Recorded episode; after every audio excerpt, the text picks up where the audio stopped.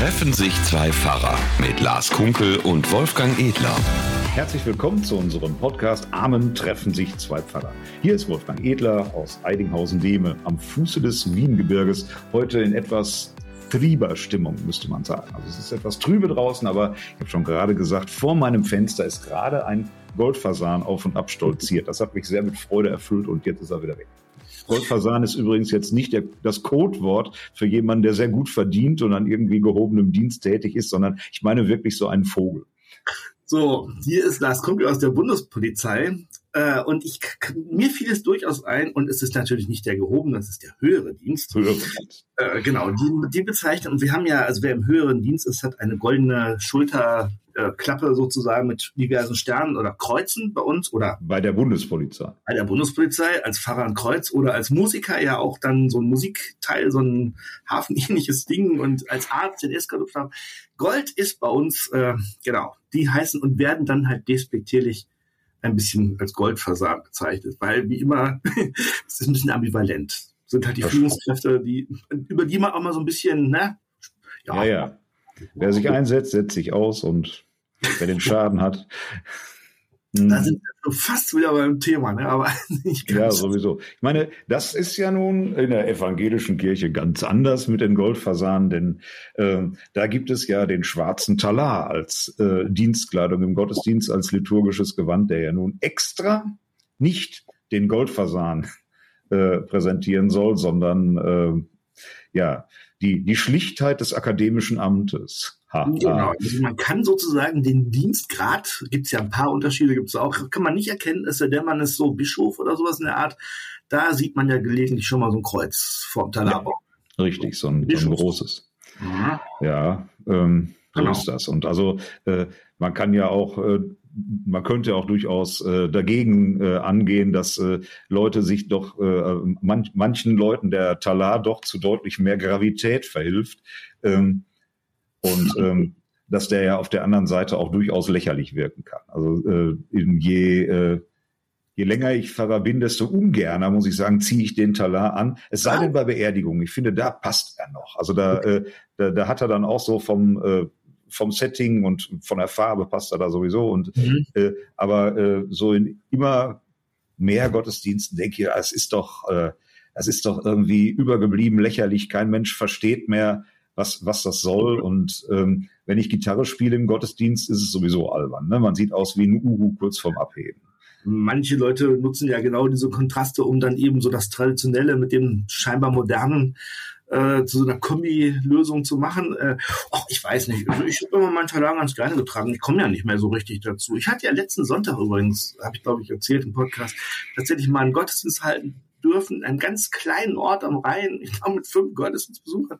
Es war trotzdem sehr nett, muss ich sagen. Und da zum Beispiel fand ich so ein, hätte man auch sagen können, ja, ist so familiär klein, hätte man kein Talar gebraucht, aber irgendwie gibt's so das Feierliche, fand ich so. Ich fühle mich immer noch wohl, hm. wenn ich immer also, also ich finde es ja grundsätzlich okay, dass man dann sagte, äh, äh, gab ja Zeiten, wo es überhaupt nicht klar war, was man im evangelischen Gottesdienst jetzt im, äh, als Liturg, Liturgin anziehen soll.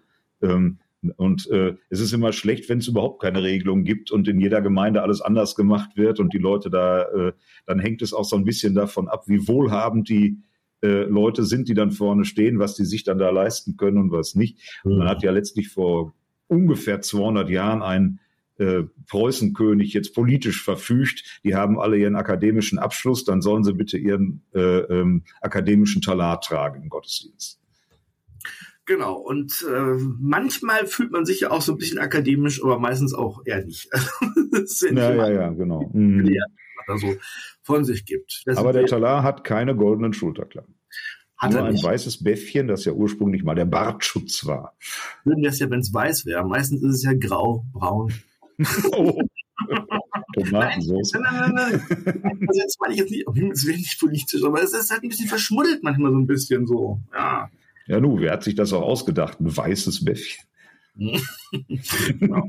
Also die weiße Weste, das sind wir wirklich beim Thema. Weiße Weste haben wir nämlich nicht, ähm, hat, ist jetzt wissenschaftlich äh, erwiesen und äh, was uns alle ein bisschen bewegt, wozu wir ähm, ja, wo, wo Gedanken natürlich drüber machen, ist die neue, gerade neu erschienene, schon lange angekündigte Missbrauchsstudie, ne? so heißt sie, glaube ich. Genau, gestern erschienen, heute ist Freitag, wo wir das aufnehmen. Mhm. Ähm, ja, und wir sind natürlich ganz im Banner und haben auch gesagt, natürlich ähm, äh, können wir im Podcast das nicht übergehen, weil das natürlich jetzt gerade wieder, das geht heute auch hier ganz groß durch die Zeitung, natürlich auch wieder mit schweren äh, äh, Anschuldigungen und Kritik und so auch wieder an der Sache überhaupt. Es ist, ähm, es ist schwer, also das auch zu sehen, was alles so passiert ist. Und an, auf der anderen Seite kann man sich natürlich in so einem Podcast jetzt auch nicht mal eben da äh, mal eben eine Meinung bilden. Genau, also inhaltlich musste man ja sich sicherlich nochmal genauer damit beschäftigen. Man hat ja nur den Medien entnommen, die ja nicht gerade selten auch sowieso ein bisschen kirchenkritisch sind, was natürlich auch gut ist. Ähm, also Spiegel beispielsweise schrieb ja deutlich, dass ähm, diese Studie erstens äh, nicht ganz komplett ist, weil die Kirchen ihre Personalakten nicht entsprechend geöffnet haben. Und äh, es wurde so ein bisschen hämisch auch gesagt, naja, die Protestanten haben immer gedacht, oder gesagt auch, sie wären die bessere Kirche und die Katholiken sind sozusagen die Verdorbenen. Und jetzt hat sich eben gezeigt, dass, äh, dass es in der evangelischen Kirche genauso vorkommt, aber die katholische Kirche wohl mehr Akten geöffnet hat sogar, sodass wir im Grunde genommen in dieser Frage, was Offenheit und Transparenz angeht, möglicherweise sogar schlechter dastehen.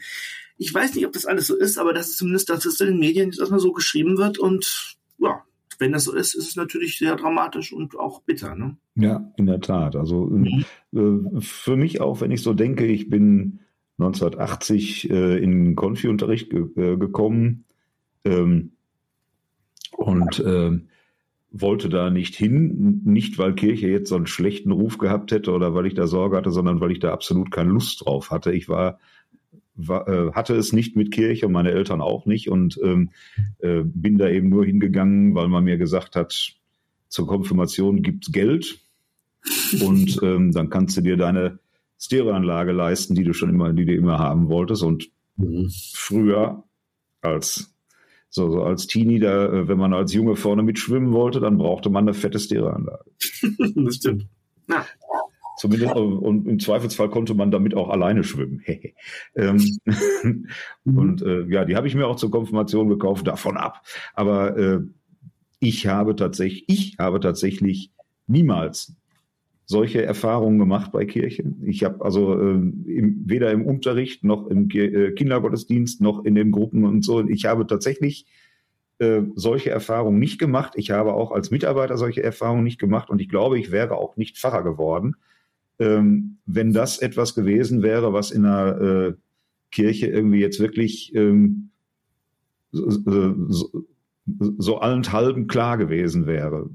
Also es ist schlimm dann zu hören, wie viele Leute da ähm, äh, offensichtlich Negatives erlebt haben. Und es ist natürlich auch so, ne? die, die, ähm, diese, äh, diese Gemeinschaft, die ja, so, wo, wo man sagt, ja, wir sollen so miteinander umgehen, wie Gott mit uns umgeht. Also muss, müssen wir auch vergeben, müssen wir auch äh, ähm, einander, äh, also müssen, müssen wir gucken, wie wir trotzdem miteinander umgehen können und so. Und das ist, da ist, das ist sicherlich in die falsche Richtung äh, ausgeufert. Das, äh, das ja. weiß man ja schon lange, das berühmte Mäntelchen der Liebe, das äh, in bestimmten frommen Kreisen da äh, gerne zitiert wird, das, ähm, das ist eben wirklich nicht der richtige Umgang damit.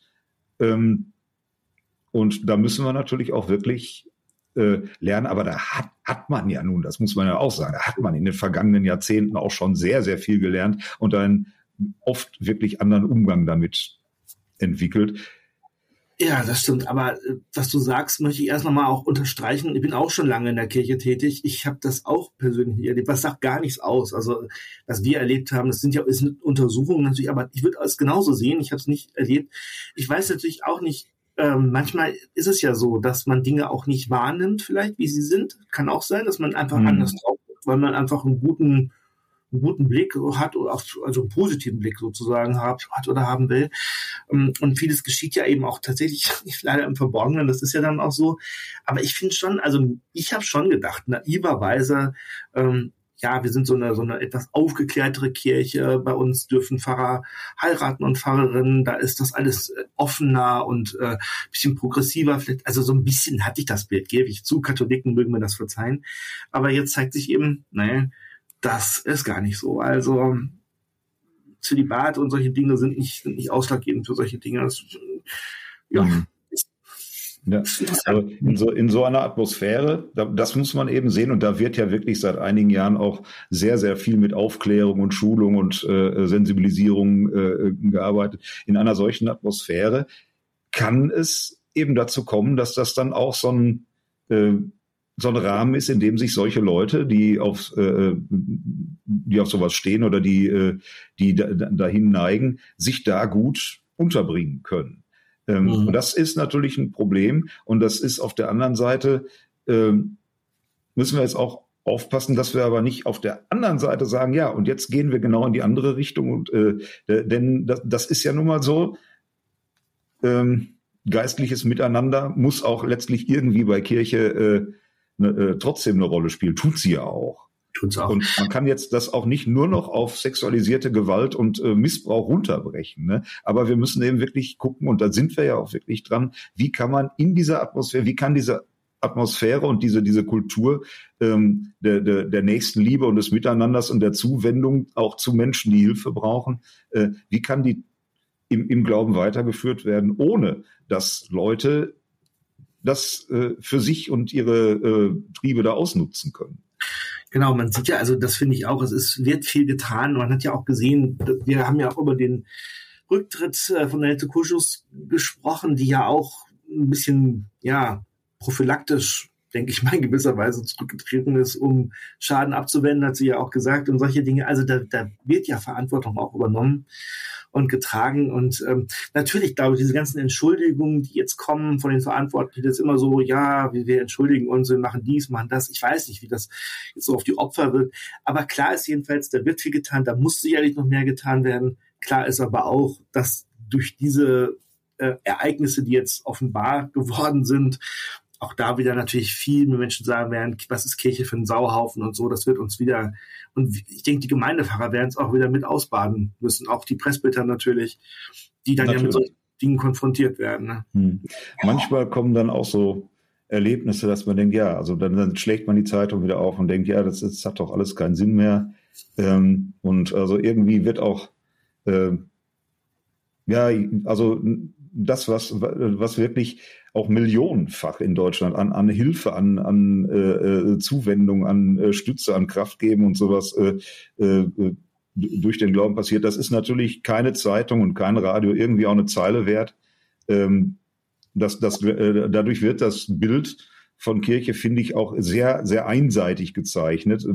Es ist ja ein, also es ist jeder, äh, jeder Verdachtsfall und jeder Missbrauchsfall und jeder äh, Ausnutzfall ist schlimm genug und wirklich äh, übelst und soll nicht sein. Aber man kann ja jetzt auch Kirche nicht nur noch darauf äh, reduzieren, als ob das alles wäre, was bei Kirche überhaupt passiert. Tja, das ist hm. definitiv so. Da könnten wir viel von erzählen, auch aus hm. den beruflichen Erfahrungen, die wir ja auch zahlreich machen und gemacht haben. Aber es ist nun mal so, schlechte Nachrichten verkaufen sich. Gute Nachrichten sind Warum sollte man in Spiegel Online darüber berichten, dass irgendwie eine tolle Beerdigung stattgefunden hat oder jemand getröstet worden ist oder ein Pfarrer mhm. zwei Stunden jemandem zugehört hat? Ja. Ist ja keine Nachricht wert. Ja. Zumal du ja jetzt gesagt hast, es gäbe da eine Untersuchung, wo man äh, irgendwie verschiedene Berufsgruppen durch KI ersetzt hat. Ja, in der Tat, habe ich kürzlich gesehen. Äh, in einer Mediathek, äh, wo ähm, ein Pfarrer, eine Therapeutin und eine gute Freundin durch ein programmiertes KI, äh, also künstliche Intelligenz, Werkzeug ersetzt worden sind. Und ja, der Pfarrer wurde gut simuliert. Ja, mhm. das ist doch. Schön. Es ging da, sich das Studium und die 13 Jahre lange Komplettausbildung haben sich doch gelohnt, wenn man das durch KI mal eben ersetzen kann. Ja, vor allem spannend war diese Frage, es ging nicht um das Kognitive, es ging darum, ob man eine Bindung aufbauen kann zu einem äh, virtuellen Computer und irgendwann nicht mehr klar war, chattet da ein echter Fahrer, es geht ja um Chatten dabei, chat, also chattet da ein Fahrer oder chattet eine Maschine und da ist eine Bindung aufgebaut worden. Ja, aber das ist nicht die Lösung, weil auch KI lebt nur von dem, was ist und äh, ist ja moralisch nicht besser. Ne? Hm. Tja. Und dann gibt's die kleinen Highlights. Also gestern war dann äh, ein Mann bei mir und wollte in die Kirche eintreten. Was? Und ich habe ihn auch aufgenommen. Ja, er sagte, das ist äh, also ähm, ich kann, äh, kann, mich da auch nicht von all dem, was ich da jeden Tag in der Zeitung lese und so, das ist alles äh, äh schlimm, aber ich weiß auch, dass Kirche mehr ist als das und äh, mhm. ich habe auch meine Erfahrungen gemacht und ich möchte ähm, ich möchte jetzt, ich möchte jetzt ganz bewusst in die Kirche eintreten, weil, weil mhm. ich jetzt auch denke, es muss auch irgendwie mal Gegenzeichen geben. Und äh, da, mhm. äh, ja, beziehungsweise, also er, er hat, das hatte sehr persönlich mit seinem Lebensweg zu tun und sagt, es ist jetzt einfach an der, für mich an der Zeit, diesen Schritt zu machen. Und äh, ja, das fand ich dann auch sehr beeindruckend, weil dieser Schritt wird einem ja dann auch von allen Seiten nicht einfacher gemacht. Das stimmt, aber ich finde es auch so, mal selbst in der Bundespolizei, ich ähm, gerade diese Woche auch es erlebt im Unterricht oder ich habe sehr viele, erstaunlich viele Seelsorgegespräche geführt, wo Leute wirklich auch sagen so ähm, Dankeschön oder gut oder das hat, es, sie haben mir gut getan, es hat irgendwie Freude gemacht oder sie haben mir geholfen oder wie auch immer. Es gibt wirklich viele positive Erfahrungen, die man macht, die Menschen auch mit uns, glaube ich, als Fahrerinnen und Fahrer machen zum Beispiel. Ähm, und das, das, das muss man auch für sich selber, glaube ich, wahrnehmen, damit man selber nicht in so eine Schleife kommt, sich ständig selbst zu bedauern und zu sagen, oh, es geht alles im Bach runter und so. Weil das mhm. wollen wir ja nicht. War nicht, ne? Nee. Und da gibt es natürlich jetzt für, äh, für den kommenden Sonntag einen äh, Predigtext, wo wir gesagt haben, Donnerwetter. Das ist ja wirklich, als ob Paulus das äh, für mhm. diese Situation damals formuliert hätte. Ja. Also, wie hast du gesagt, was? Es gibt Bibeltexte, die in unsere Situation hineinsprechen. Ja, also natürlich gibt es das, ja. Gesagt, weil das manchmal auch so anders ist. Also man hat irgendeine Lebensfrage und hat Sonntag dann irgend so ein Geschwurbel, worüber man predigen muss oder auch nicht. Aber manchmal hat man richtig Glück, dass man nicht nur einen schönen Text hat, sondern einen, eine Botschaft, die wirklich passt. Aus diesmal aus dem zweiten Korintherbrief, ne? Zweiter äh, Korinther 4, genau. Mhm. Und ich glaube, wir haben vor langer, langer Zeit schon mal darüber gesprochen, aber das schadet nichts, weil wir ganz anders darüber gesprochen haben. Genau. Und ich finde der erste Satz, also gerade weil es draußen so trübe ist, Gott, der sprach, Licht soll aus der Finsternis hervorleuchten, also der das gesagt hat, der hat einen hellen Schein in unsere Herzen gegeben. Also diese Erinnerung, diese Verbindung ne, zwischen Schöpfung, dem Licht der Schöpfung und äh, diesem Licht in unseren Herzen. Also ähm, das uns auch Erkenntnis gibt, aber auch vielleicht das Leben heller macht. Das ist schon ein schöner Anfang, finde ich alleine. Ja. Genau, und das ist ja die, die, äh, der letzte Sonntag nach Epiphanias. Danach mhm. wird es auch im Kirchenjahr wieder etwas dunkler. Dann geht es ja mit Riesenschritten auf die Passion zu und auf Karneval, besonders in Koblenz. Ne? Ja. Wie sagst du da? Schwer Donnerstag. Ja, ja, das ist genau das. Der Donner, also das ist der Donnerstag äh, vor dem Karnevalswochenende, wo ähm, der Bär ordentlich steppt hier, muss man sagen. Überall, ja. auch in unserer Direktion, wirklich überall. ja, und ähm, da, äh, aber jetzt kommen wir noch von Epiphanias her, wo ja die größere Hälfte der Christenheit weltweit überhaupt erst Weihnachten feiert, wo es ums Licht geht und ähm, ja, es gibt auch Menschen, die immer noch den Tannenbaum bei sich stehen haben, die mhm. sagen, ja, der bleibt bis zum Ende der Epiphaniaszeit stehen und womöglich katholisch sogar bis Maria Lichtmess, das ist mhm. noch etwas später, mhm. ähm, während also alle anderen schon lange zum Alltag übergegangen sind, strahlt das Licht von Weihnachten bei einigen immer noch weiter. Auch ja. hier. Und das sind ja so, genau, das Licht der Weihnacht, äh, das Licht der Schöpfung. Das darf man nicht vergessen. Also das darf man auch nicht so auslöschen oder so wegkippen. Darum finde ich es gut, auch wenn der Baum noch ein bisschen länger seinen Platz hat zum Beispiel. Der Baum ist ja gar nicht so christlich, aber das Symbol. Nein. Ja, ja, das Symbol mit dem Licht. Ja. Ähm, ja, und also das Symbol eben auch für diese Zeit, die das daran erinnert, dass, dass wir noch in dieser Zeit sind. Es verschiebt sich ja in unserer Gesellschaft alles immer weiter. Man, hier, Adventsmarkt schon äh, vor äh, Ewigkeitssonntag und so. Und das ist, äh, wenn wir das noch ein paar Jahre weitermachen, sind wir irgendwann wieder einmal rum und dann, dann passt das auch wieder und so. Und ähm, ja, Silvester kann keiner mehr was mit Weihnachten anfangen. Ähm, aber es ist tatsächlich so, dass diese Licht- und äh, Freudenzeit eigentlich jetzt noch bis jetzt geht. Genau.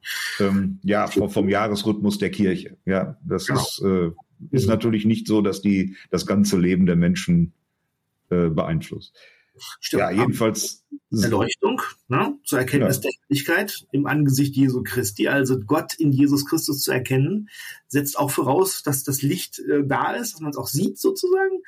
Aber ja. das ist die Hoffnungsbotschaft, plus die hat man eben nicht, äh, das kommt ja als nächstes, jetzt so richtig schön, dass man sagen kann, jo, das haben wir jetzt und wir sind jetzt hier safe und so, sondern das Ganze ist in irdenen Gefäßen, ne? Also zerbrechlich aufbewahrt. Ja. ja, genau. Wir haben diesen Schatz, also dieses Licht in irdenen Gefäßen. Und da mhm. kann man ja streiten, ob das unser Leib ist, mhm. ob da, oder ob das ein Bild von Paulus überhaupt nur so ist. Dass also irdene Gefäße sind natürlich zerbrechlich. Sie mhm. sind aber auch, also Tongefäße sind völlig lichtundurchlässig. Mhm. Ähm, und ähm, das ist ja manchmal so, dass man sagt, verflixt nochmal, wir leben vom Licht der Liebe Gottes. Wir sind, das ist unsere Mitte bei Kirche. Ähm, aber man merkt da gar nicht so viel von. Ähm, naja, aber das ist ja, wie du sagst, wir selber sind irdene Gefäße, das heißt, wir sind auch zerbrechlich und wir sind auch manchmal leuchten auch nicht, lassen das Licht gar nicht durch rausstrahlen sozusagen. Und auch die Kirche ist ein irdenes Gefäß. Also all das ist, ähm, ist Menschen gebaut in dem Fall und ähm, ja, also ist vergänglich, ist angreifbar, kann Risse kriegen, Splitter kriegen und solche Dinge. Hm. Und ähm, ja, ist, ist äh, noch Luft nach oben immer. Ne? Also das schreibt Paulus eben selber auch. Also es, äh, das ist nicht so das Strahl, also Kirche, auch Christinnen und Christen, das ist nicht nur so das große strahlende, Gott ange, Gottes Licht angemessene, aber das Licht ist da und die überschwängliche Kraft soll von Gott sein und nicht von uns. Also ja, das ist ja der springende Punkt. Also das haben wir ja bei dieser Nahmann-Geschichte, die wir ja kürzlich im Podcast hatten, letztes Mal auch. Es geht immer darum, deutlich zu machen, dass gut, das Heil sozusagen, das kommt eben nicht durch uns und von uns, sondern das kommt von Gott. Und ähm, wir können das natürlich auch weitertragen, sicherlich, aber eben alles auch mit gewissen Ambivalenzen und so. Also die Kraft und das Heil kommt von Gott und nirgendwo anders her, aber es kommt oder es ist da. Das ist auch noch entscheidend. Genau. Und ähm, dass diese Sache in irdenen, dieses Licht in irdenen Gefäßen ist, heißt nicht, dass es das Licht nicht gibt. Ja. Ähm, ja, das, äh, das setzt Paulus dann ja so in einigen ähm, Sätzen dann fort, die so ein bisschen kontramäßig sind. Mhm. Äh, sagt er, wir, wir sind von allen Seiten, und da kommt es ja wirklich, da können wir sagen, ja, das hat er, glaube ich, gestern geschrieben oder heute oder wie auch immer. Wir sind von allen Seiten bedrängt. Aber wir ängstigen uns nicht. Hm. Uns ist bange, mhm. aber wir verzagen nicht. Wir mhm. leiden Verfolgung, aber wir werden nicht verlassen. Wir werden mhm. unterdrückt, aber wir kommen nicht um. Wir tragen alle Zeit das Sterben Jesu an unserem Leib, auf das auch das Leben Jesu an unserem Leib offenbar werde. Mhm. Genau. Und ich finde, das klingt, wenn man es böse nimmt, vielleicht klingt das wie so eine Durchhalteparole, aber ich finde, das ist nicht so, sondern das ist eine Erinnerung und Besinnung darauf, dieses große Ja, aber oder dieses trotz allem, auch wenn vieles einen bedrängt, auch wenn man sich schwach fühlt, auch wenn man sich angegriffen fühlt, auch wenn man das Gefühl hat, das alles geht den Bach runter oder so. Man sagt, ja, das ist dieses Sterben, Vergehen, das trägt, trägt die Welt, tragen wir an uns, aber das ist eben bei Weitem nicht alles, sondern gibt das Leben, das wir an uns tragen und eben, das uns Kraft und Hoffnung gibt, dem zu widerstehen. Und ich finde das unsere Hauptaufgabe, finde ich auch, also nicht hochnäsig zu sein oder nicht arrogant zu sein oder nicht zu sagen, wir sind die Besten und Unanfechtbaren, aber trotzdem die Hoffnung zu haben und zu sagen, ja, das ist, manches ist schwierig, aber wir geben nicht auf. Wir bleiben positiv. Wir glauben, wir denken, wir strahlen Optimismus aus, trotz allem. Das ist wichtig, hm. finde ich. Ja, und wir haben es erfahren oder wir wissen, dass dieses Licht da ist, auch wenn, ja, einige irdene Gefäße da rumstehen, die das vielleicht auch ein bisschen zurückhalten, aber die äh, ähm, trotzdem ist es da und trotzdem hat es auch weiter diese, diese Kraft, ja, zu verhindern, anzuleiten und Hoffnung zu geben. Mhm. Sonst wäre ich, glaube ich, auch schon lange raus. Und wenn man sich nur an dem orientiert, was man sieht und nur an dem orientiert, was einen bedrängt, gebe ich dir recht, dann äh, müsste man sich was anderes überlegen. Aber wir haben ja einen Glauben in uns und eine Hoffnung, ja? So ist das. Und mit dieser Hoffnung gehen wir jetzt wieder munter der Arbeit aus dem ja. Wege. Ja, was? Aus dem Wege? nein, nein. Die, äh, ähm, stürzen wir uns jetzt wieder in die. Äh, ja.